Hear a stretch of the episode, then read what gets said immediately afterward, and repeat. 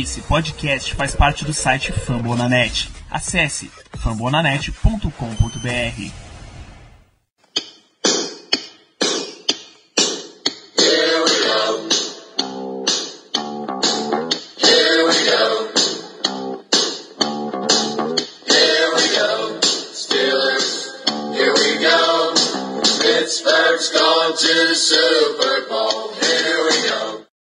Muito bem, pessoal, estamos começando mais um Black Yellow Brasil Podcast, episódio número 98 desse seu programa que fala do Pittsburgh Steelers para todo o Brasil, direto de fambonanet.com.br, do Spotify, do iTunes, Google Podcasts, ou da sua geladeira, ou até mesmo daquela, daquela telinha do VAR que não foi usada no jogo. Sou Daniel Batista, seu host mais uma semana, e para falar desse jogo meio vergonhoso, meio irritante que a gente teve contra os Los Angeles Chargers, eu tenho a presença de Germano Coutinho. Boa noite, Germano. Boa noite, Danilo, bom dia, boa tarde, boa noite para todos os ouvintes. É, rapaz, para quem achava que eu tava full pistola com o Xavier Grimble no podcast passado, vocês não viram nada ainda, viu? Porque full pistola é votar hoje com a arbitragem.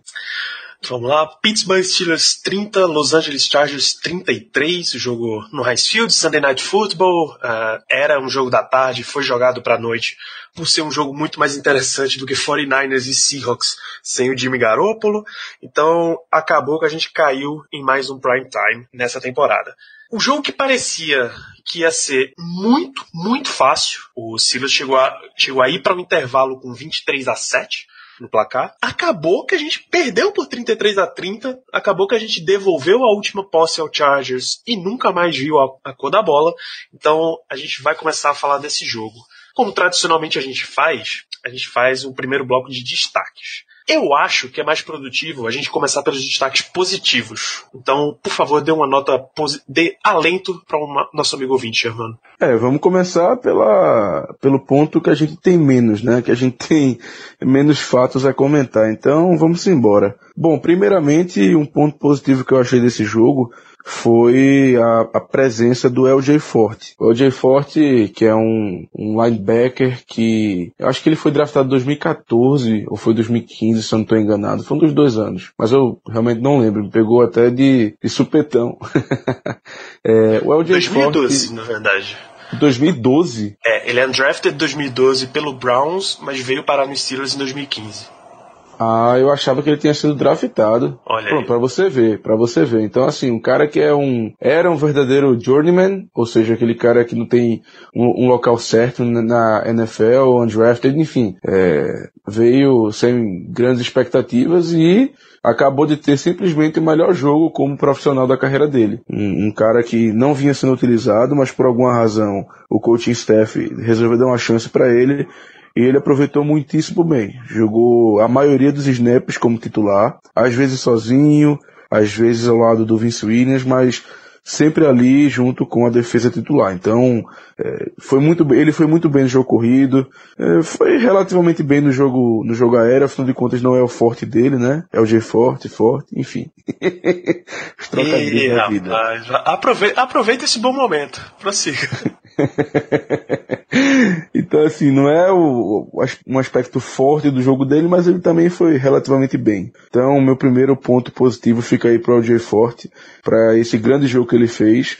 É, cometeu alguns erros? Claro que cometeu. Ninguém é perfeito. Mas, para quem não tinha basicamente expectativa nenhuma para ele, eu me surpreendi bastante. É, meu, meu ponto positivo vai para nossa linha ofensiva, mais uma vez. É, chover no molhado. Essa é a verdadeira unidade de chover no molhado dos Steelers, porque a todo o momento o Chris Collinsworth, que estava fazendo a transmissão na NBC, a transmissão americana, você notava que ele estava abrindo um sorriso para falar. Ele, olha aqui, vou falar de novo. Ele desenhava a linha amarela assim na frente. Olha todo o tempo que o Big Ben tem. Foi um dos destaques no show do intervalo da, da transmissão gringa. Foi um dos destaques depois que voltou para o segundo tempo. E ele o tempo inteiro ficava mostrando a linha ofensiva trabalhando e mostrando aquele reloginho, aquele reloginho contando quanto tempo o Ben tinha. É, ela só cedeu um sec, mas também para o nível que tem o pass rush do Los Angeles Chargers. Isso é incrível. E dois QB hits. Um pro Joey Bolsa e um pro Damian Square. Então, foi um mais um desempenho absoluto da nossa linha ofensiva. Mais uma noite em que o nosso ataque jogou bem graças a ela. E mesmo quando mais uma vez o nosso right tackle era o reserva, era Matt Filer. Provavelmente Marcus Gilbert nem, nem volta mais.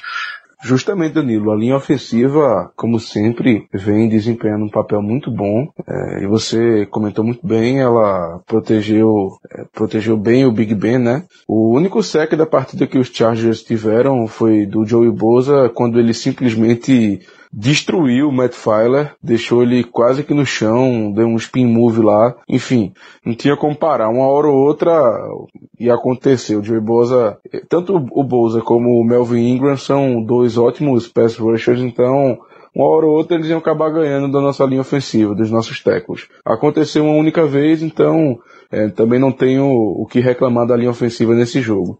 E na mesma toada, já que você falou da linha ofensiva, eu vou dar um destaque específico, que vai para o nosso grandíssimo Alejandro Villanueva. Ele, como eu falei agora, e também como você falou, ele teve um desafio muito grande, que era enfrentar o Joey Bosa e também o Melvin Ingram, são dois é, especialistas ali no pass rush. E na minha opinião ele foi muito bem, especialmente contra o Joey Boza. Em vários momentos ele, ele dominou o Boza, não deixou ele chegar perto do Big Ben. Em vários momentos também ele enfrentava o Boza no um contra um, não tinha apoio de guarda, não tinha apoio do running back, enfim. Ele realmente teve um papel muito bom nesse jogo. Inclusive no TD do, do Brown, no passe maravilhoso do Big Ben, a, a, jogada só foi possível, assim, só foi possível termos esse tipo de jogada porque o Villanueva segurou o Boza por quase uns 5 ou 4 segundos. E sozinho. Então, além do destaque maior para a linha ofensiva, eu gostaria de destacar especificamente o nosso left tackle, que fez uma partida também, na minha opinião, brilhante. É, olha, você mencionou o, o, outro cara que era um destaque. Durante toda essa temporada, a gente vem mencionando o nível de maturidade e o nível de absorção do jogo que o Juju Smith-Schuster está tendo, sempre que ele está sendo exigido, ele está entregando. Mas nesse jogo, o destaque voltou para o nosso verdadeiro wide receiver número 1, um, Antonio Brown.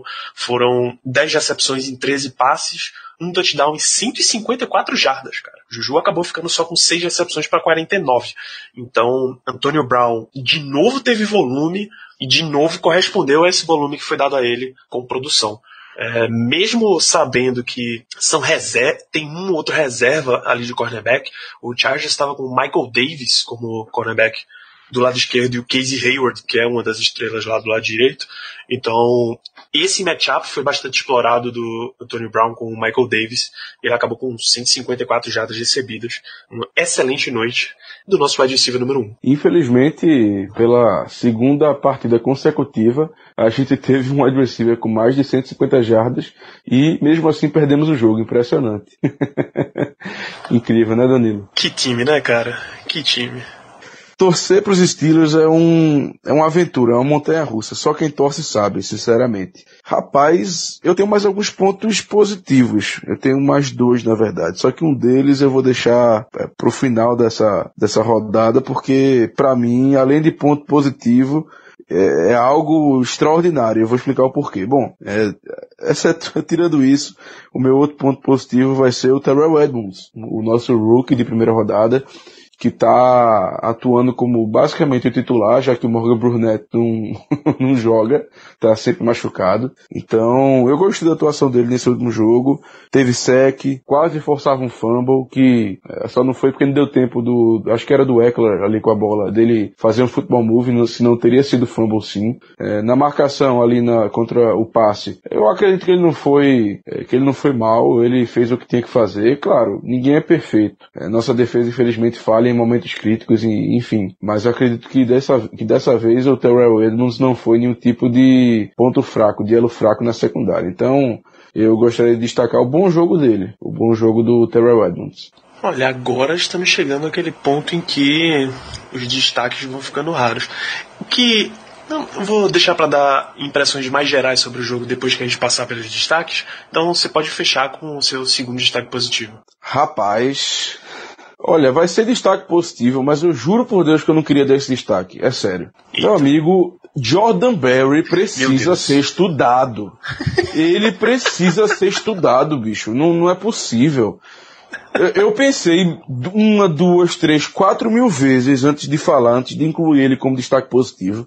Porque, cara, é impressionante, é impressionante. Nesse jogo, o Jordan Berry teve punt de 63 jardas, punt de 57 e punt de 35, sendo que o de 35 deixou os Chargers na linha de 12. Ou seja, três ótimos punts. Tudo bem, o de 57 jardas resultou no, no TD, do TD de retorno do Desmond King. Verdade. Teve, teve falta, mas enfim, isso a gente comenta mais pra frente. Mas independente do touchdown, foi um bom punt. Pelo menos eu considero um bom punt.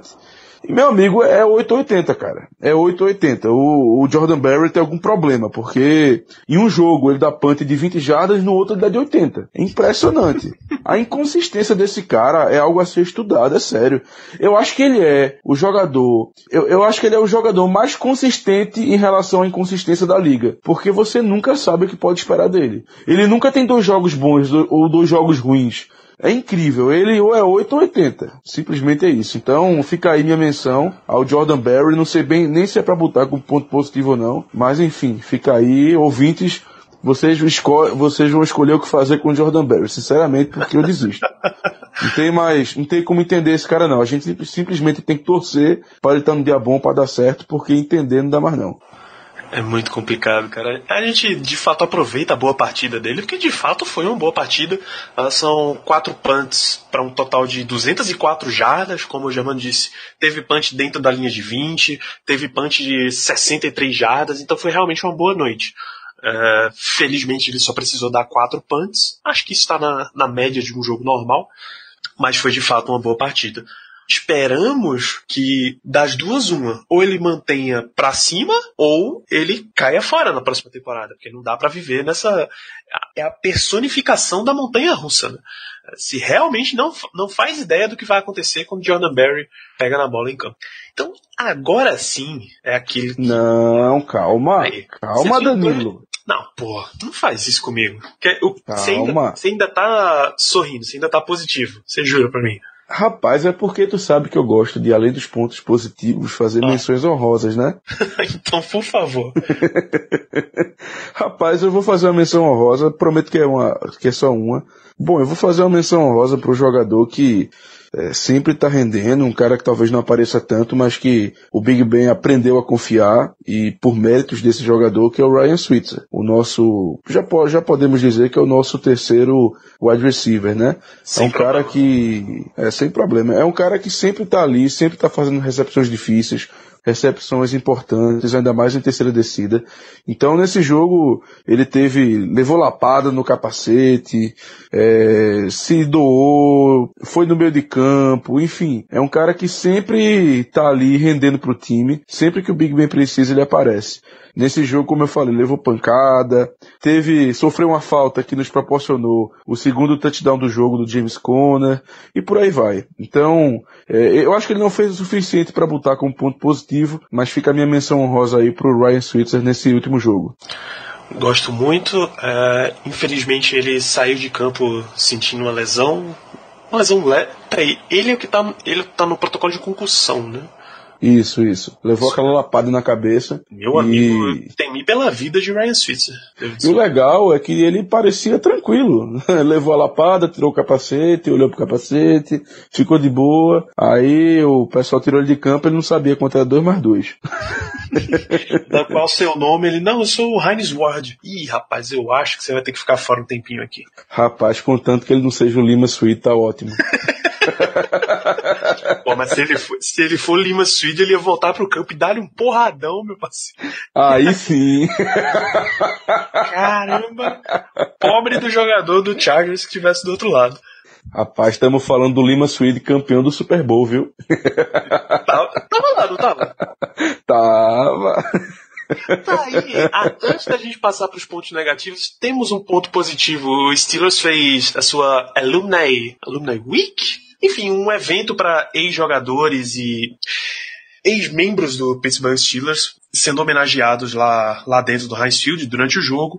Em especial, jogadores que foram campeões ao Super Bowl 13 e o Super Bowl 43. São 30 anos de diferença, duas gerações, efetivamente duas gerações. Então, jogadores como Franco Harris, Mel Blount, lá pelo 13, o Minjo Green, aquela defesa da, aquela linha defensiva do Super Bowl 43, o James Harrison, o Brett Kiesel, Casey Hampton, toda aquela galera tava toda junta, reunida. Quem comandou a, as toalhinhas foram o Minjo Green e o, o Brett Kiesel nessa semana. Então o Silas fez todo um evento de homenagem, tem a foto da equipe inteira. O Ben Roethlisberger saiu do vestiário, foi lá para foi lá para tirar uma foto com, com a equipe com quem ele jogou. Foi um momento muito muito, muito legal. O Rashad Mendenhall, ex-running back, parou lá na beira do campo para abraçar o Antonio Brown, por exemplo. Foi é muito maneiro, deu arrepios incríveis em toda, toda a nossa equipe e em você, torcedor dos Steelers, provavelmente deu também. Vou, vou colocar na pauta Vou colocar no post um link para as fotos dessa galera toda reunida.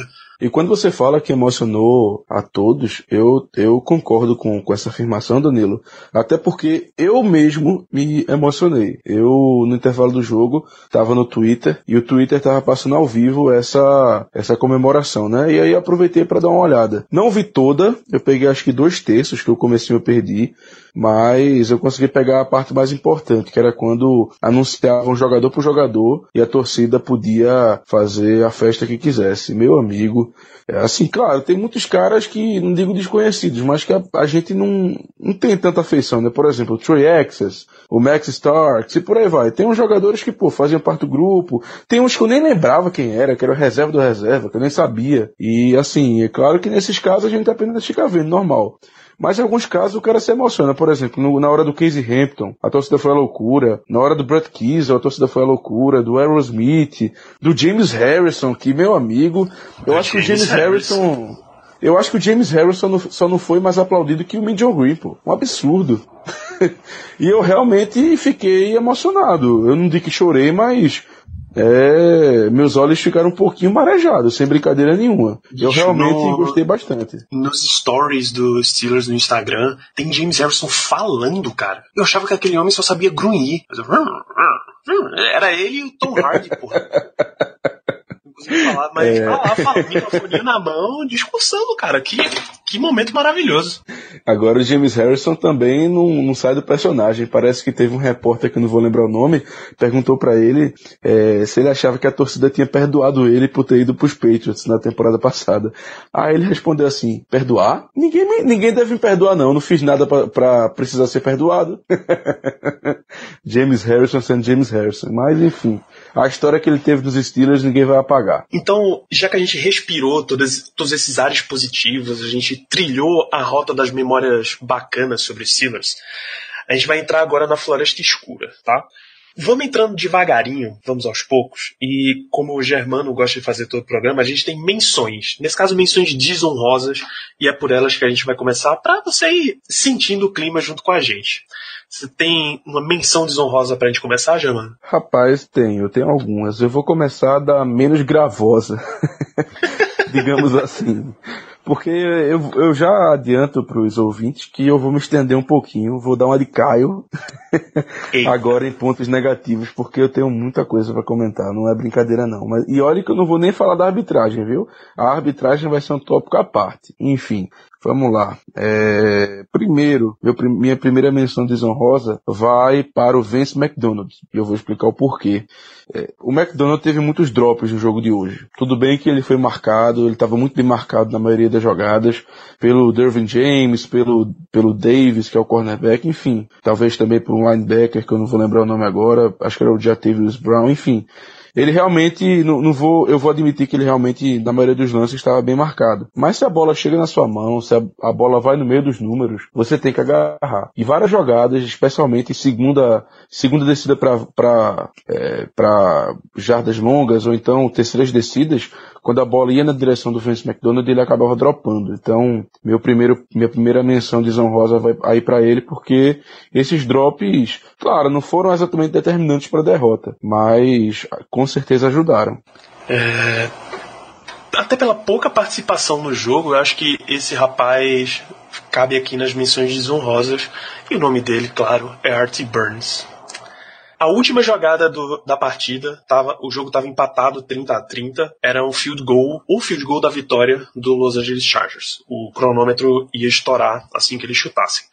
Então, primeiro chute, Joe Hayden cometeu offside e a bola foi para fora. Isso é debatível, hein? Isso aí ainda é debatível. Mas tá lá marcado, offside defensivo, falta de 5 jardas. Vai lá Mike Badgley de novo, a linha para chutar. Art Burns bloqueia o chute. Joe Hayden recupera, retorna para 7 jardas. Isso levaria o jogo para prorrogação. O que aconteceu? Art Burns cometeu um offside mais 5 jardas, repete o chute, porque senão pode acabar com falta de defesa. Chute agora de 29. Começou com 39, baixou para 34, agora 29. Mike Badley acertou o chute, porque não é possível que de 29 jardas ele não fosse acertar, mesmo sendo Chargers. Tá de sacanagem.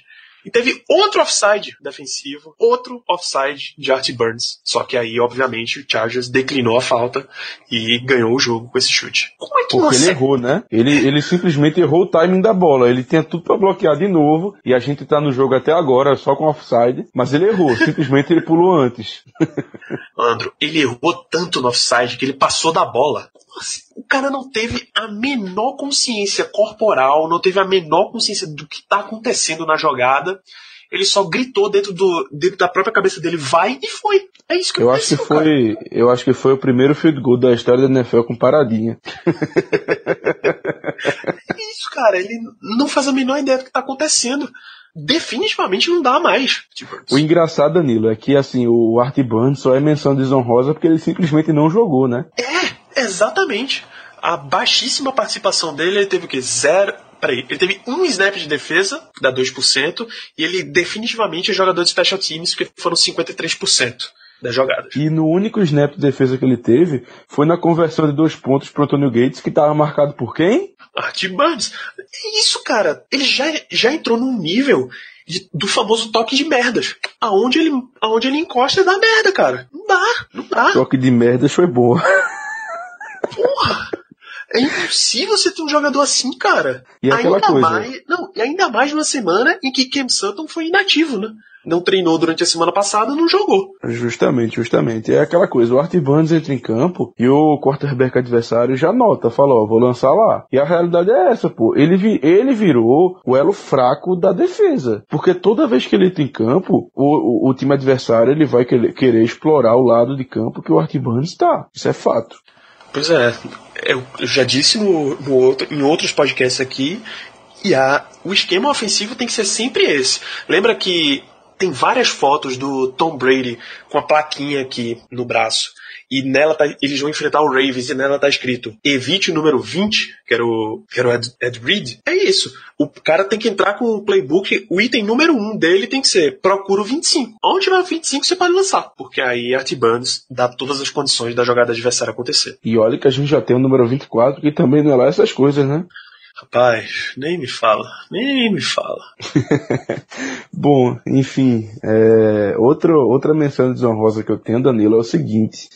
As interceptações do Big Ben. Não é algo específico a esse jogo, porém Big Ben também teve um, outra interceptação horrível. Tentou lançar para o McDonald e o Dervin James acabou interceptando ele. Um passe totalmente equivocado. A gente estava em área de field goal. Não precisava você arriscar naquela situação. Tava pressionado. Enfim, é, errou, né? E infelizmente está sendo uma questão rotineira com o Ben. Ele está forçando demais às vezes os passes. Geralmente na na direção do Antônio Brown, mas dessa vez não. Inclusive parecia que as últimas seis interceptações, sem contar, claro, com essa contra o Chargers, é, tinham sido com passes na direção do Antônio Brown. Então pelo menos isso aí mudou. Foi na direção do McDonald. Mas enfim, o Big Ben precisa proteger melhor a bola, precisa escolher é, situações melhores para lançar e principalmente para não lançar. Enfim, precisa demonstrar mais mais confiança. Não, não é nem confiança. Ele precisa, na verdade, demonstrar mais sabedoria. Acho que sabedoria é a palavra correta. Porque ele tá tendo muitos erros. E erros que, assim, você não esperaria no quarterback que tá há 15 anos na liga. Um quarterback multicampeão,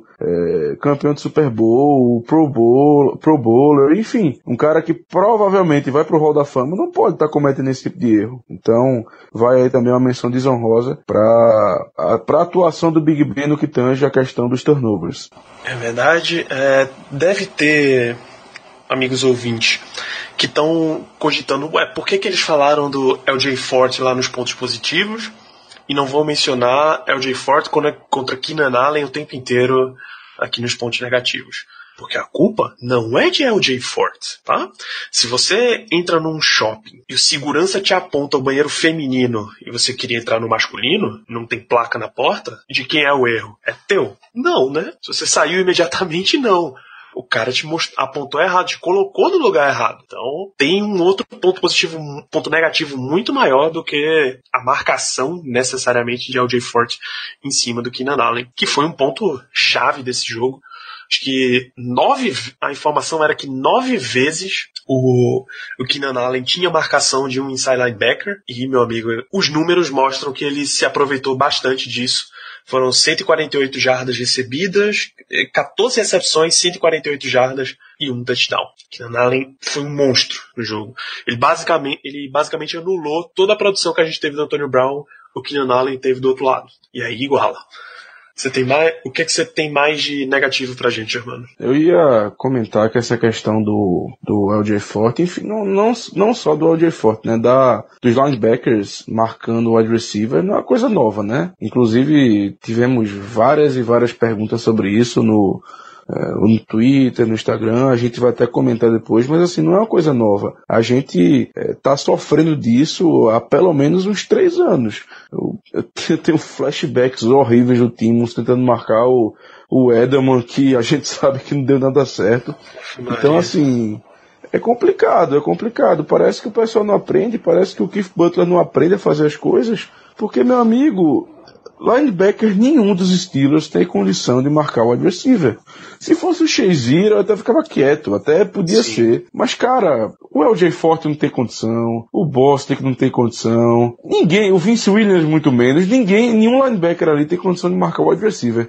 Talvez o linebacker com a maior condição de marcar um wide receiver seja o TJ Watt. Então, assim, é complicado. E, e ainda mais assim, em... Não, e mesmo assim, se você coloca ele para marcar o wide receiver, você tá perdendo o melhor dele, né? Justamente, justamente. Você tá sacrificando o, o pass rush dele para mandar ele marcar e fazer uma tarefa que teoricamente não seria dele. Poxa, se você quer marcar um adversário, é muito melhor você botar um, um cornerback, um slot corner, alguém ali para marcar o cara. Mas infelizmente o linebacker não dá. Eu entendo que, ah, se eu tiro um linebacker, a gente fica mais suscetível ao jogo corrido.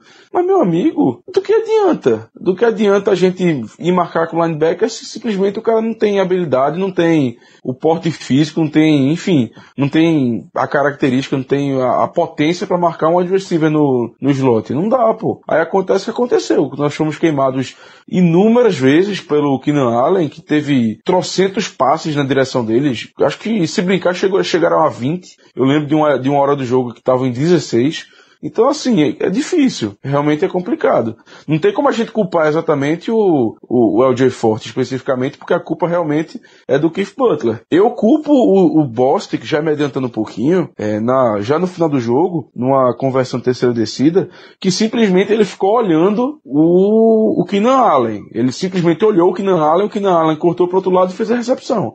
Aí eu culpo o Bostic, até tava é, conversando com o pessoal do nosso QG, com o Paulo, com o Ricardo, eles discordam de mim, acham, eles acham que na verdade o Bostic não teve muita culpa, que na verdade o Keith Butler seria o maior culpado, enfim, é, que o Bostic está fazendo o que ele tinha que fazer ali mesmo, que era resguardar o meio do campo. Eu, eu discordo deles, é claro, a gente nem sempre tem opiniões é, iguais. Eu acho que o Bostic fez um papel muito ruim, tudo bem que talvez a tarefa dele fosse guardar o meio de campo, mas ele tem que pelo menos tentar fazer algo melhor. Ele não pode ficar a dois metros do, do Keenan Allen apenas olhando e esperando ver o que ele vai fazer, porque deu no que deu, né? Recepção, primeira descida e simplesmente perdemos uma, uma valiosíssima chance de parar os Chargers e talvez tivéssemos conseguido, tivéssemos ganhado o jogo, ou ganho o jogo, né? Enfim, é, me adiantei um pouquinho. é, eu vou dar minha última menção desonrosa, ainda no ponto de menção desonrosa, eu debati bastante, é, fiquei pensando bastante sobre isso, se eu deveria botar como ponto negativo a menção desonrosa nessa minha classificaçãozinha, mas eu botei menção desonrosa simplesmente pelo fato de que, comparado às outras, essa foi menos gravosa na minha opinião. E é o fato de que a nossa defesa contra o jogo corrido foi simplesmente horrenda no segundo tempo. Horrenda. Se você pega o número frio da, do jogo, você vai ver que os Chargers tiveram 85 jardas terrestres no total.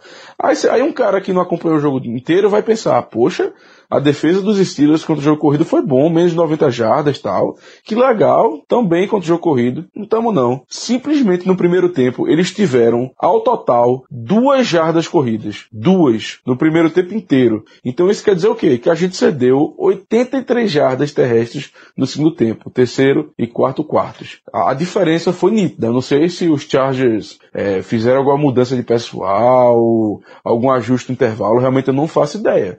Mas no segundo tempo a gente simplesmente não conseguia parar o Justin Jackson, não conseguia parar o, o Austin Eckler, e isso acabou sendo importantíssimo para nossa derrota, porque quando a gente precisava parar os Chargers, para, parar o jogo corrido, afinal de contas eles queriam cometer pro relógio, a gente não conseguia. Em vários lances, eu jurava que o corredor ia ser parado na linha de scrimmage para ele simplesmente conseguir achar um buraco, achar um gap ali e ganhar 4, 5, 6 jardas. Então, isso aí é, fica como menção desonrosa pelo simples fato de que os pontos negativos foram muito piores. Eu acho que se fosse um jogo normal, isso aí estaria entre os principais pontos negativos que eu destacaria, mas como foi esse desastre de jogo que a gente viu, vai ficar como como menção desonrosa também. Pois é, a, noite de. Acho que a gente pode entrar de ponto negativo e o. O grande ponto negativo. Um dos grandes pontos negativos chama-se Keith Butler, né? A gente já começou a falar aqui. Não tem condição, cara, de você armar, armar um esquema desse contra um time como o Los Angeles Chargers dá a impressão de que todo aquele trabalho defensivo que a gente viu, parando o Jacksonville Jaguars, parando o Denver Broncos, foi porque, na verdade, eram ataques muito, muito, muito ruins. São, são ataques bem ruins. O Broncos até é um pouquinho melhor do que o do Chargers, porque pelo menos consegue correr com a bola. Mas não tem o cara, não teve, não teve condições de parar. É um fica parecendo, foi uma das coisas que a gente comentou falando sobre o jogo, que é a defesa certa no momento errado da NFL. É uma defesa. Na época em que você precisava ter uma defesa que impedisse jarda de todo jeito, os Steelers eram uma defesa muito forte de turnover. Na época em que é uma, é uma liga em que você precisa de turnovers para poder ser competitivo, é uma defesa que para para muitas jogadas. A gente ainda cedeu uma jogada para 46 jardas, uma recepção do Travis Benjamin, para touchdown, inclusive. Né? A gente volta a falar dela depois. Uma, uma de 21 para o Keenan Allen e uma de 20 para o Mike Williams. De resto, foi razoavelmente controlado, exceto as corridas de Justin Jackson. Então, foi muito difícil assistir a defesa. É, se, se naquele jogo contra o Jaguars você olhava para a defesa e via que ela estava num momento em que ela ia conseguir segurar e o ataque ia ter nova chance, assim que a bola voltou para Jackson, para Los Angeles, já você já podia bater o martelo que acabou o jogo. Você só ia esperar qual era a forma que ia encerrar a partida. Você sabia que com quatro, mais de quatro minutos a bola não ia mais voltar para Pittsburgh de jeito nenhum. Então o esquema defensivo tá tá bem bem fraco dá toda a impressão de que é hora de, já que o Steelers, assim, assim que saiu da era de LeBeau, colocou o sucessor dele, Keith Butler. Keith Butler era coordenador de linha defensiva, não era? Não, era linebacker. Ah, isso, ele era treinador de linebackers. Então, saiu o coordenador defensivo para manter ali a unidade, para manter o esquema, se promoveu o treinador de linebackers. Deu certo? Não, não deu certo. Apesar do Steelers ser um dos times que, em termos de liga, é um dos que mais gera pressão, é um dos, só que é um dos times que mais manda blitz. É um dos times que não força muito turnover. Então, você tem que. É a hora mesmo de encerrar essa temporada e buscar uma opção mais experiente. Um desses treinadores de mente defensiva forte, assim, para ser coordenador defensivo. É fazer a mesma coisa que a gente tinha do Ken Wisenhunt, do Bruce Arians, do Todd Haley como coordenador ofensivo, é ter um coordenador defensivo desse nível. É ter um Jack Del Rio, como sugeriu o Ricardo, ou algum treinador de carreira mesmo que tenha mentalidade defensiva para ser o coordenador. É fazer o que o Mike Muncha que é para a linha, linha ofensiva como coordenador defensivo. É esse, é esse um ponto que o Silas precisa fazer, porque claramente o experimento Keith Butler não deu certo. Eu, eu concordo em partes, Danilo. Na verdade, concordo na maioria. Eu só, assim, eu só faço algumas ressalvas, mas aí é apenas uma opinião minha mesmo, de que eu não considero que seja exatamente o esquema que esteja errado. É, a defesa, como você falou, ela realmente, ela tem seus pontos positivos, não cede muitas big plays, enfim, é, talvez seja uma, uma, defesa muito prevent, enfim, tem seus pontos positivos e negativos que a gente sabe muito bem quais são. Mas realmente é, eu também acho que seja necessária a mudança. Eu, eu, talvez não seja tão radical assim em dizer que seja necessária a mudança de coordenador defensivo para um cara mais conhecido, um cara mais tarimbado, um cara de carreira, um cara que traga uma nova ideia. Talvez eu não seja tão eu, eu não seja tão agressivo assim nesse ponto. Porém, eu, eu concordo com a sua visão, com a sua opinião. Eu entendo na verdade ela. E ela, ela, tem seus méritos. Eu talvez apenas não seja tão agressivo quanto a, a, esse ponto, pelo menos até agora. Pelo menos até agora. O Keith Butler, para mim, tem pontos positivos. Por exemplo, ele. Ó, se tem uma coisa que o Keith Butler, que o Keith Butler sabe fazer é mandar blitz. É, ele realmente manda blitz muito bem. É impressionante. Tem uma coisa que ele sabe fazer. Se o Keith Butler fosse, sei lá, um. Por exemplo, se ele voltasse a ser o, o, o coach de linebackers, o linebacker coach, e, e ficasse responsável por criar blitz, meu amigo, a defesa tá muito bem, viu? Com outro cara comandando ia tá maravilhosa. Mas enfim, são essas coisas. É, você falou muito bem, Danilo, dessa questão da falta de turnovers. Nos últimos 12 jogos, os Steelers só ganharam a batalha dos turnovers por duas vezes, que foram na derrota para Kansas City, que a gente perdeu também, o Mahomes começou a endoidar, né? Enfim, não deu para segurar. E, e, lembrando que nesse jogo a gente levou 21 pontos no primeiro quarto, ou seja, o ataque até foi bem. Foi bem não, foi, foi muito bem. E só não conseguiu ganhar o jogo porque o déficit foi muito grande no começo. E também ganhamos a, a batalha dos turnovers contra Tampa Bay, que era o Fitztragic, né? Então, sem maiores comentários. Para você ver, a falta de turnovers acaba nos, acaba nos prejudicando bastante. E até engraçado, assim, é aquele negócio, é rir pra não chorar, né? Torna-se engraçado por causa disso. No caso, fica engraçado porque eu acho que na chance mais clara e talvez única chance de termos um turnover nesse jogo, além do, do belíssimo teco do, do Terrell Edmonds, que só não foi, como eu falei mais cedo do programa, só não foi fumble, porque o, o rapaz não tinha feito um futebol move ainda, era, era, foi no touchdown do, do Keenan Allen, que foi um absurdo. O, o Joe Hayden ia fazer a interceptação e o Sean Davis chegou desgovernado, deu um, uma, um teco não, deu uma lapada no próprio companheiro, deslocou a bola, basicamente quase bota o Joe Hayden para fora do jogo e proporcionou aqueles circus catch do Keenan Allen para o TD. Então, assim, a defesa realmente consegue poucos turnovers e quando tá para conseguir, ela mesma se sabota. é rir para não chorar.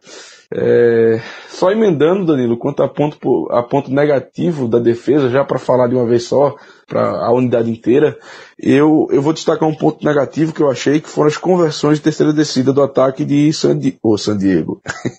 ah, é. Marque no seu bingo, amigo torcedor. Marque no seu bingo. é, de Los Angeles Chargers, dos Chargers, para ficar mais fácil. As terceiras descidas, porque várias vezes a defesa conseguia segurar os Chargers para terceira para 10, terceira para 8, terceira para 15. Você muito bem falou que a gente é, cedeu três jogadas para mais de 20 jardas, que, e, du, e uma delas foi para o Keenan Allen, a outra foi para o Mike Williams. Eu tenho certeza que, no mínimo, essas duas foram em duas situações de terceira descida. Porque toda vez que a gente chegava na terceira descida, por alguma razão, o Keith Butler mandava todo mundo pro prevent, exceto os quatro do, do pass rush, e o, o, o Rivers, com tempo a pensar, mandava um balãozinho por cima dos linebackers e fazia a, a, a conexão com o Mike Williams, com o Keenan Allen, enfim. Eu cansei de ver terceira descida longa e eles conseguindo a, a conversão porque a defesa estava muito soft. Então, fica aí mais um ponto negativo. A defesa soft em terceira descida contra o passe. É, Mike Williams, 14 jardas numa segunda para 9, 20 jardas numa segunda para 14, 18 jardas numa terceira para 14. De fato, muitas e muitas jogadas, jogadas compridas na hora em que era para o time resolver ali. Você força uma terceira para 14 e mesmo assim cede, que por sinal tem sido bem comum até Eu não sei quanto a você, mas quando tem terceira descida muito longa assim, eu já espero que o outro time vá converter, cara. Então, a gente falou bastante mal de Keith Butler e sua defesa. Tem um ponto. Eu, eu acho que tem mais dois pontos negativos. Você tem mais do que dois? Rapaz, deixa eu só olhar aqui a minha listagem, porque eu, fi, eu fiz uma listagem. É, queridos ouvintes, eu fiz uma listagem. Eu tenho mais. Só pra vocês terem uma ideia, vamos lá. Eu tenho mais. Três. Tem mais três. Tá, então vamos continuar aqui. Eu tenho um outro ponto negativo que é Mike Tomlin. Aquele desafio safado que ele chamou, bicho. Desafio safado. Não é a primeira vez, não é a segunda e certamente não vai ser a última que a gente reclama dos desafios de Mike Tomlin. Não é possível que no Heinz Field não tenha uma alma caridosa para estar tá vendo esse jogo de um outro ângulo, vendo com tecnologia e tal, para ligar no, no ponto eletrônico dele lá naquele fone enorme e dizer: ou oh, não chama não? Não é possível, cara. Não é possível. Por mais que você questione o posicionamento da bola naquela recepção do Juju no final do jogo, é impossível que aquela jogada fosse revertida, porque não havia provas suficientes para reverter a jogada. Então, por que o passo foi para o Juju para 9 jardas? Então, por que chamar aquele desafio? Tinha 6 e 15 no relógio o Steelers estava perdendo o jogo. Eventualmente, aquele, aquele drive foi pro empate em 30 a 30. Então, pra que chamar isso, cara? Você sabe que você vai precisar do timeout. Segue a jogada. Era uma quarta para um. Quando você chamou o desafio, a marcação de campo foi mantida para quarta para um. Logo na sequência, James Conner corre e converte a quarta descida. Então, você demonstra uma ausência completa de confiança, tanto no teu jogo corrido quanto num possível quarterback sneak. Eu sei que havia irritação de, de vários momentos de arbitragem, mas não era a hora, cara. Você, como um head coach, você tem que manter a cabeça fria o tempo inteiro. Só para contextualizar, essa questão do Tomlin ser ruim desafio, é o nono desafio perdido em sequência dele. O nono. Isso é um absurdo. Ele, é como você falou, Danilo, não é que ele é, desafie jogadas que, poxa, é 50-50, que realmente não tem como saber. Não é isso. O Tomlin é muito ruim com desafio, mas ele é estupidamente ruim. Coisas que todo mundo fala, ah, beleza, não deu, tá bem. O Tomlin vai lá e joga a flanela vermelha. Essa do Juju mesmo, pelo amor de Deus, cara. Ele quis desafiar o quê? Questão de centímetros. Meu amigo, é jogar um tempo no lixo, é sério. Eu não sei se, é, se a culpa é, é, exatamente do Tomlin, se é do pessoal que trabalha nisso, se é aqui o pessoal que fica lá no escritório, sei lá, é, vendo o replay da NFL para ver se tem como desafiar ou não. Se ele tem a mãozinha, uma mãozinha nervosa para jogar flanela, não sei. Mas ele realmente é muito ruim. Talvez ele seja o pior técnico da NFL em relação ao desafio. Ah, nós que acompanhamos a NFL, a gente sabe que, por exemplo, o pessoal gosta muito de tirar onda com o Andy Reid dizendo que ele é horrível com o tempo, né? Ou, no caso, com o, o relógio em si, em, em gerenciar tempo de relógio, para o time dele poder marcar um ponto, enfim, para o time dele poder ganhar o jogo. E é parecido com isso. O, o Tomlin é horrível com o desafio.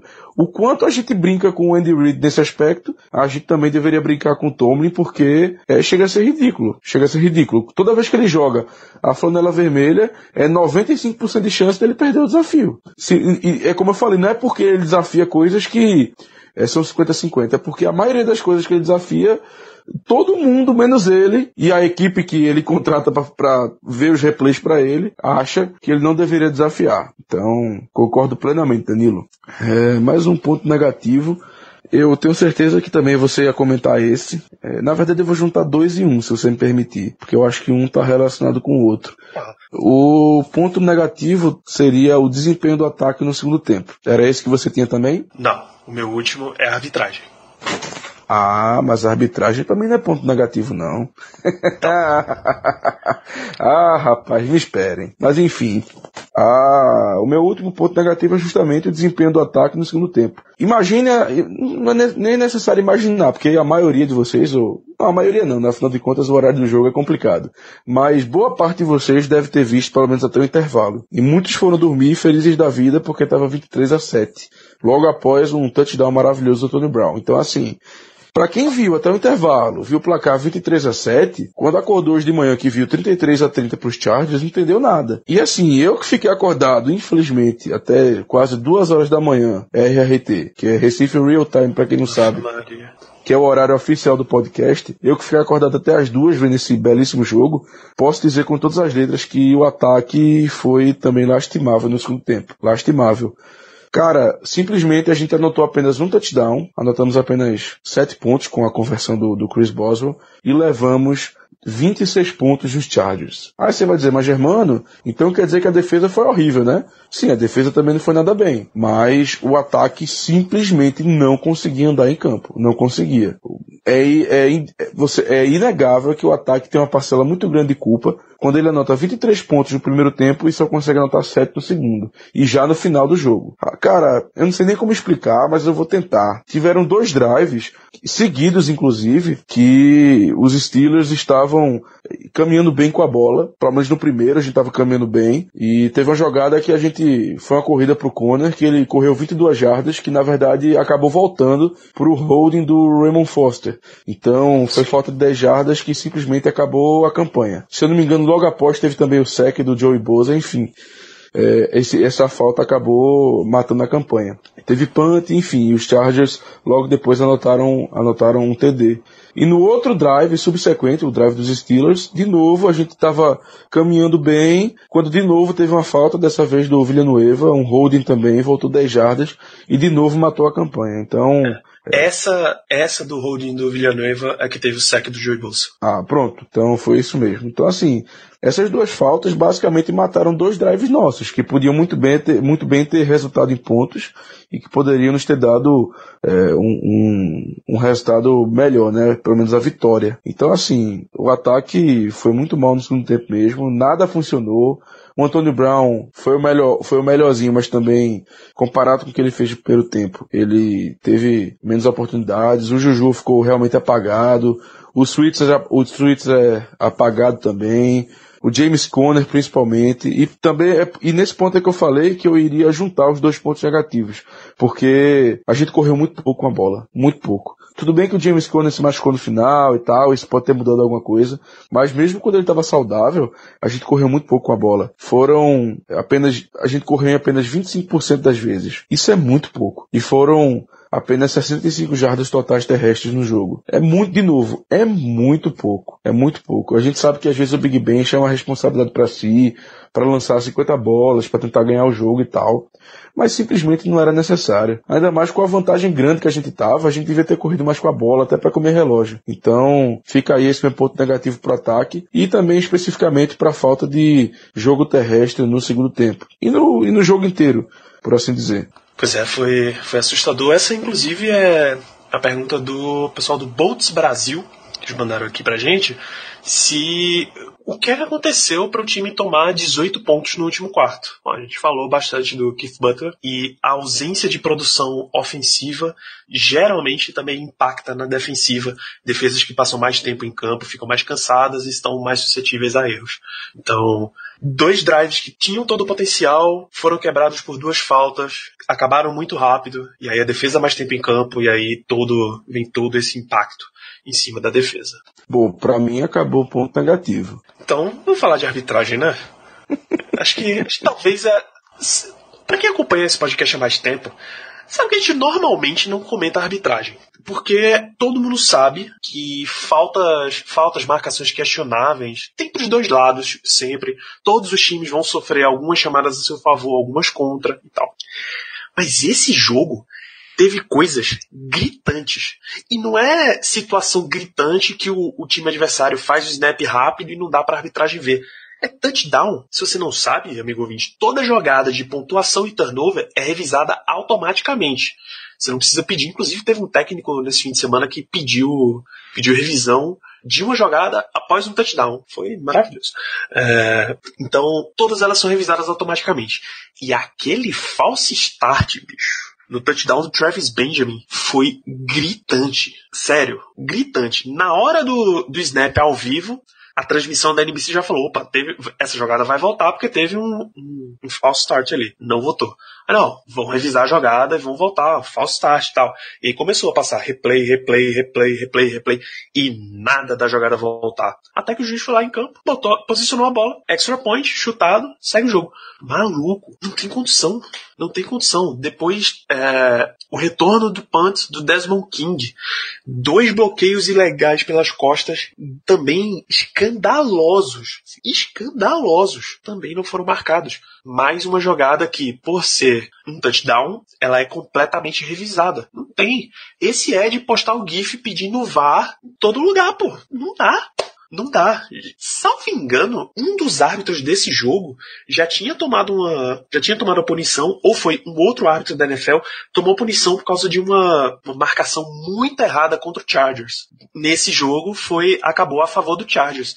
Mas o. alguém revisou e tem 11 jogadas muito questionáveis nessa partida, 9 contra o Steelers e duas contra o Chargers. Foi muito zoada essa arbitragem, cara. Muito mesmo. Esse árbitro que você falou, Danilo, claro, não vou saber o nome dele, mas ele não tomou apenas uma advertência, não. Ele foi demitido. Ele foi demitido. A NFL demitiu ele e assim, não vou dizer que é com razão, porque afinal de contas todo mundo erra, mas a NFL foi bem enérgica. Eles demitiram um cara que é, também não vou lembrar, não, não é, nem que eu não lembro, eu não sei qual foi o lance, não, com certeza não estava assistindo Chargers e Browns para ver qual foi a, a, jogada, mas deve ter sido algo extremamente gritante para a NFL logo após o jogo demitir um árbitro, algo que dificilmente acontece independente do erro, tá?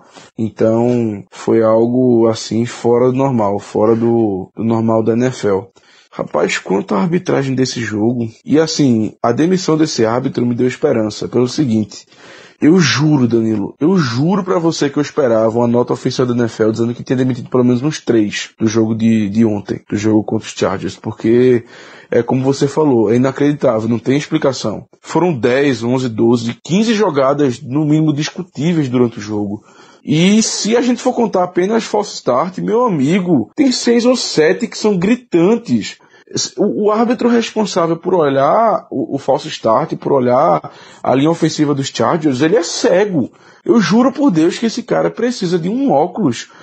Porque se. E olha que eu tô sendo bonzinho, porque se aquilo, se ele errou porque ele é ruim, ok. Mas não me parecia. Eu, eu realmente tive a impressão que ele errava por vontade. Porque é humanamente impossível você errar tanto a mesma coisa fazendo um paralelo com, com o futebol brasileiro que a gente tem aqui, porra, se um árbitro dá um pênalti que não é pênalti e vai pro intervalo, ele já sabe que errou, porque alguém avisa pra ele, a TV avisa, o companheiro avisa, sei lá, a puta que pariu avisa pra ele que errou, por que na NFL isso aqui não acontece, cara? Na verdade, isso, isso acontece, é impossível, é impossível os árbitros não não checarem, não saberem que eles erraram no touchdown dos Chargers. E mesmo assim, o jogo inteiro, eles continuaram a errar no mesmo ponto. Cara, é, é indefensável. Você não tem como dizer, ah, mas é porque erra pros dois lados, não sei o quê. Não, não errou, cara, não errou. Eu, eu realmente tive a impressão que eles estavam não ajudando os Chargers, não é isso mas que eles estavam nos prejudicando por querer. Porra, foi muita falta, foi muita falta não marcada. Force Start foram 6, 7, 8. Os dois bloqueios ilegais nas costas foram ridículos. E ainda mais porque no, no retorno anterior dos Steelers, o árbitro marcou um bloqueio legal fantasma. O cara, o cara simplesmente resvalou no jogador dos Chargers e o árbitro largou a flanela. Agora, quando claramente o cara empurra o nosso jogador, o árbitro não marca, na frente, porra, a arbitragem tá cega por acaso? Pelo amor de Deus. É, eu, olha, eu nunca, é como você bem falou, Danilo, a gente não costuma reclamar de arbitragem. Porque a gente sabe que vão que eles erram, que é normal, que ninguém é perfeito. Mas esse jogo foi ridículo. Foram 14 pontos diretamente de faltas não marcadas e faltas claras. Isso é um absurdo. Eu juro por Deus que eu esperava que a NFL demitisse pelo menos uns dois ou três árbitros desse jogo. Mas até agora, infelizmente, segunda noite, que é o dia que a gente está gravando esse podcast, até agora não se tem nenhuma notícia disso. E eu estou simplesmente incrédulo, eu estou decepcionado com a NFL. Porque isso foi ridículo. esses lances podem custar a nossa saída aos playoffs. Tem noção disso? A preparação de um ano do time e a nossa saída dos playoffs pode, pode acabar não ocorrendo por causa dessa arbitragem. Dessa arbitragem de novo. Ridícula e, quiçá, tendenciosa. E isso porque eu não tô nem falando do, do offside que marcaram do Joe Hayden, no field goal que o kicker dos Chargers errou, que o Joe Hayden não estava, não estava impedido, não cometeu falta. Com certeza, eu, assim, eu realmente acredito que eles acertaram no lance porque alguém deve ter cometido offside. Alguém deve ter cometido, mas o Joe Hayden não foi. Então, assim, nesse eu não vou nem xingar, não vou nem falar nada porque é debatível. Mas, force start no TD do Travis Benjamin e o bloqueio legal nas costas, os dois, né? No, no retorno do, do, Demo, do Desmond King, foram indiscutíveis. Então, para mim, a arbitragem foi sim tendenciosa, ela errou feio e nos custou muito caro. A NFL precisa se posicionar quanto a isso. Eu acho que ela não vai, infelizmente não vai, mas ela precisa se posicionar, porque foi ridículo. Simplesmente foi ridículo. E outra coisa, uma coisa que eu lembrei agora que eu nem ia falar, mas que eu vou, eu vou falar porque eu tô muito puto. O long snapper dos Chargers, ele tem mania de ficar mexendo a bola, o que não pode. Você não pode ficar fazendo isso porque você, você induz a defesa a cometer offside. E até o linebacker dos Browns, que é o Joe Schubert, foi no Twitter oficial oficial dele falou, olha, o, realmente o long snapper do Chargers tem essa mania, é uma coisa que já é conhecida, e a arbitragem simplesmente não marca nada. Quando no jogo dos Browns contra os Chargers ele foi reclamar, a arbitragem simplesmente falou, ah, mas ele faz isso mesmo há muito tempo, então a gente não vai marcar não. Isso é ridículo. Isso é simplesmente ridículo. Ridículo. Eu não, não tenho mais o que falar. Infelizmente eu estou decepcionado com a NFL. Enfim, é, fica aí meu desabafo. Tentei me controlar ao máximo, tentei não, não falar muito palavrão, mas infelizmente às vezes não dá. Essa arbitragem para mim foi ridícula, foi tendenciosa e a NFL devia tomar uma atitude mais enérgica porque continuar desse jeito infelizmente não dá não. Acho que a gente fechou todos os pontos negativos do jogo, né? A gente pode seguir em frente, dar uma, dar uma respirada. É, vamos passar então para o bloco de perguntas. Meu Deus, perguntas da audiência. Gente, a gente falou bastante de muitos pontos negativos. A gente falou bastante sobre o jogo. Então é possível que a gente já tenha respondido algumas das perguntas de vocês.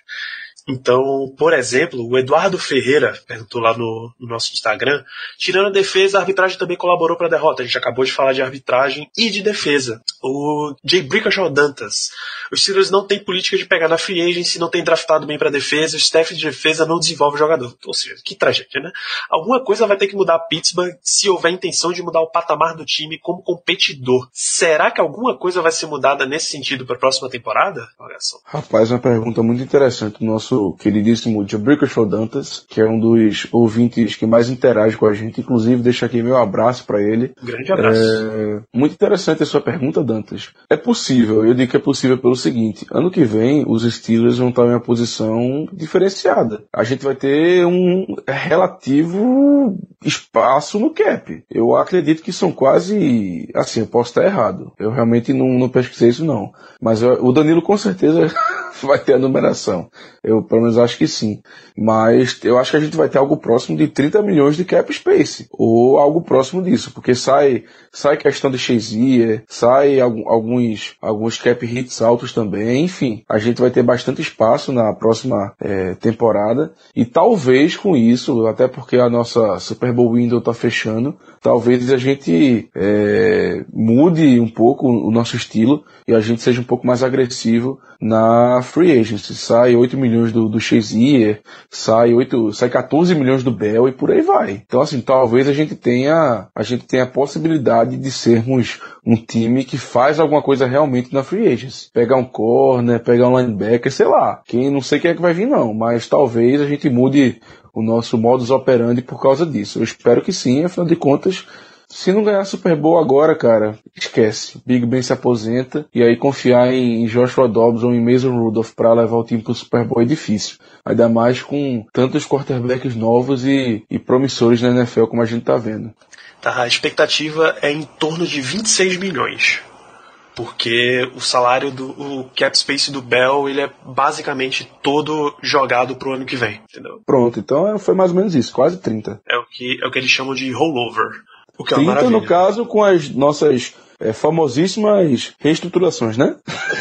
É, quando reestruturar, deve vir para uns 35, 40, vai. Alguma coisa dessa, porque realmente os Steelers extraem muito.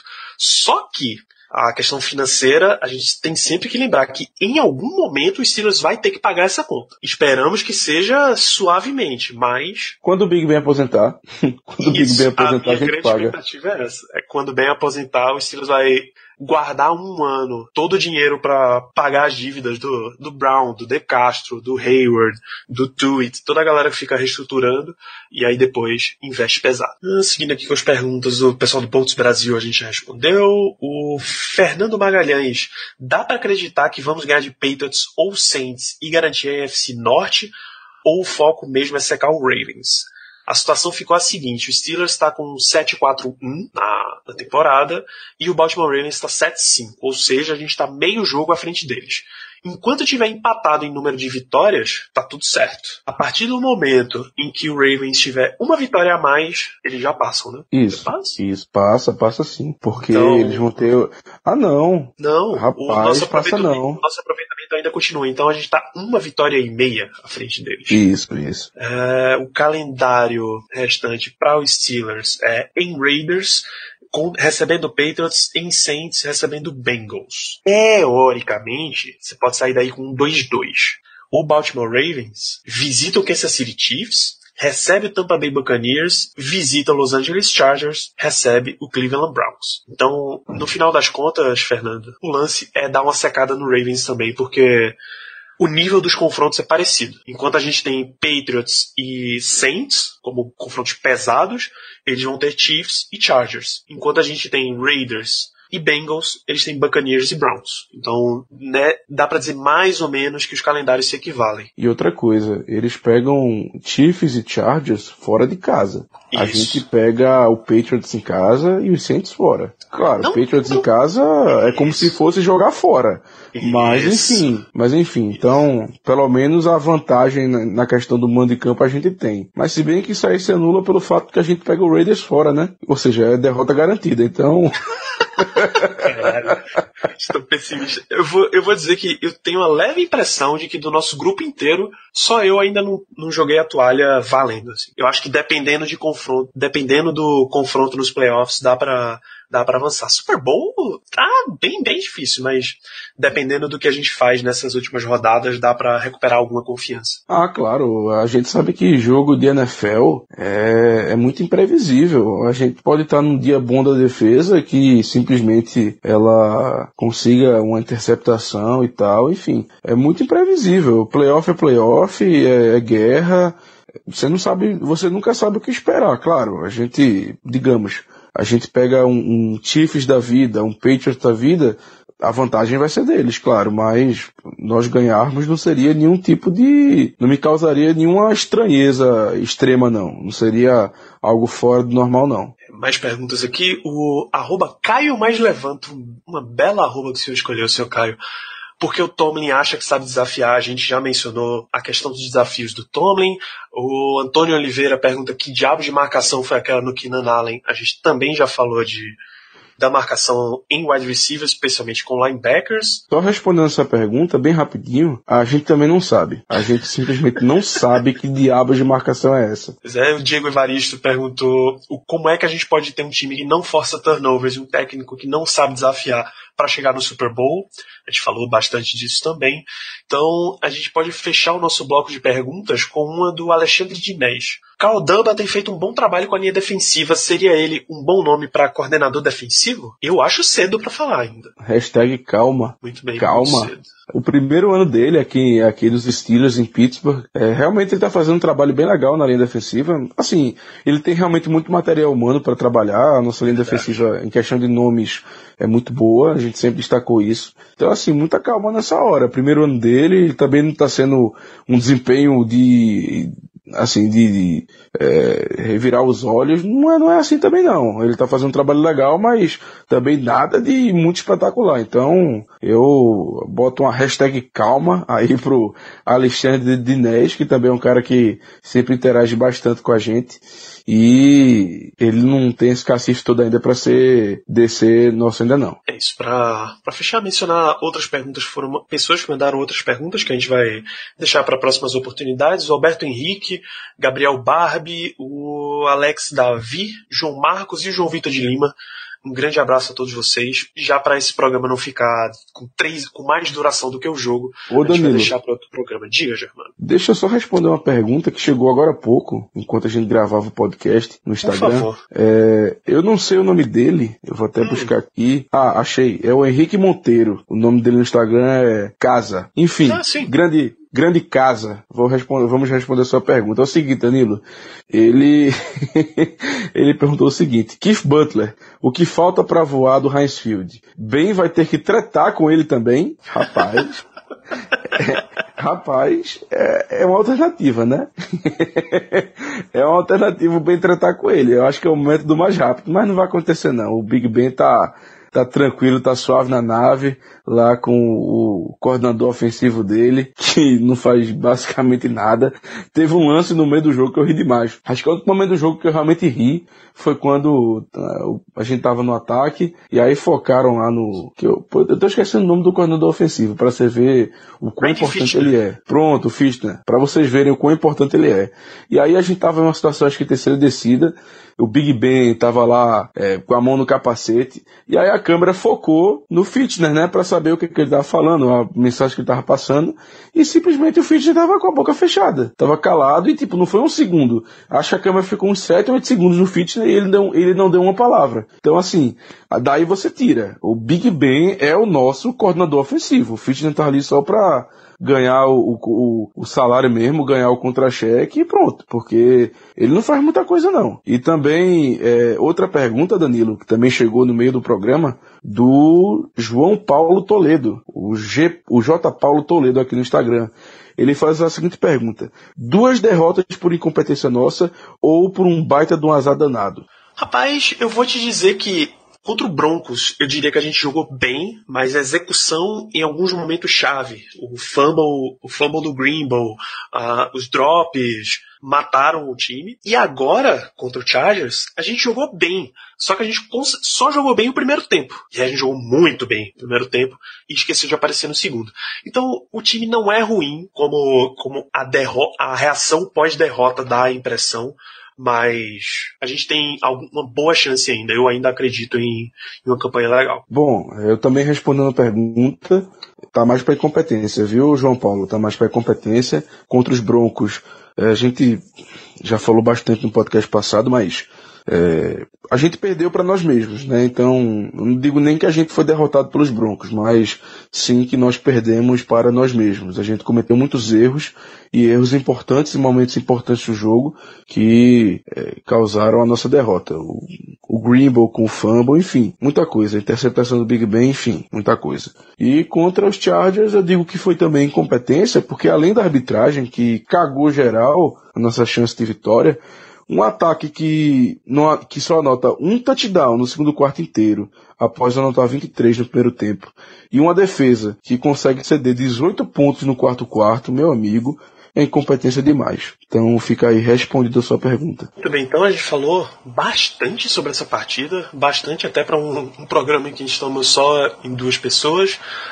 Nosso próximo jogo, na semana 14, como a gente já mencionou, é em Oakland contra o Raiders, no horário, no horário número 2, ou seja, o horário das 6h25, padrão de Recife, 7h25, horário de Brasília. Como sempre, matchups e considerações finais, Germano. Bom, primeiro, meu matchup pro jogo contra os Raiders, rapaz, vai ser Steelers contra a Zica, porque nos últimos confrontos contra os Raiders a gente tem simplesmente feito partidas péssimas. E poxa, pior do que tá não fica, cara. A gente vem de duas derrotas contra a, a AFC West, ou seja, é, se perdemos dos, Raven, dos Raiders, a, a AFC West vai varrer a gente, então Sim.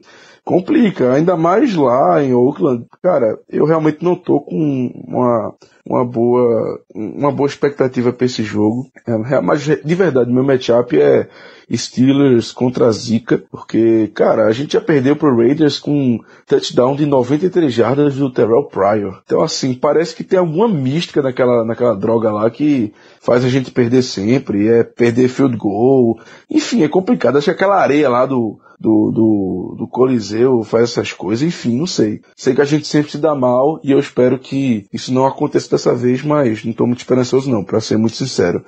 E consideração final, é, fica aí de novo, vou reforçar mais uma vez o quão decepcionado eu estou com a arbitragem. De verdade, eu xinguei bastante nesse podcast, mas de verdade eu acho que o meu sentimento é de decepção, porque eles estragaram o jogo pra gente, é, nos custaram a vitória, porque com certeza sem a, a interferência da arbitragem, poder, a gente teria ganho o jogo. Não seria bonito, não seria uma vitória convincente, mas teríamos uma vitória a mais do nosso recorde, então fica aí minhas considerações finais pro quão a arbitragem é, impactou o nosso jogo de forma negativa, né? A gente raramente comenta sobre o desempenho dos árbitros, mas nesse jogo a gente teve que comentar porque foi ridículo. Foi algo fora do normal e fora do comum. Muito bem, então para encerrar um matchup para esse jogo, é o Steelers tem que se preocupar bastante com o Khalil Mack.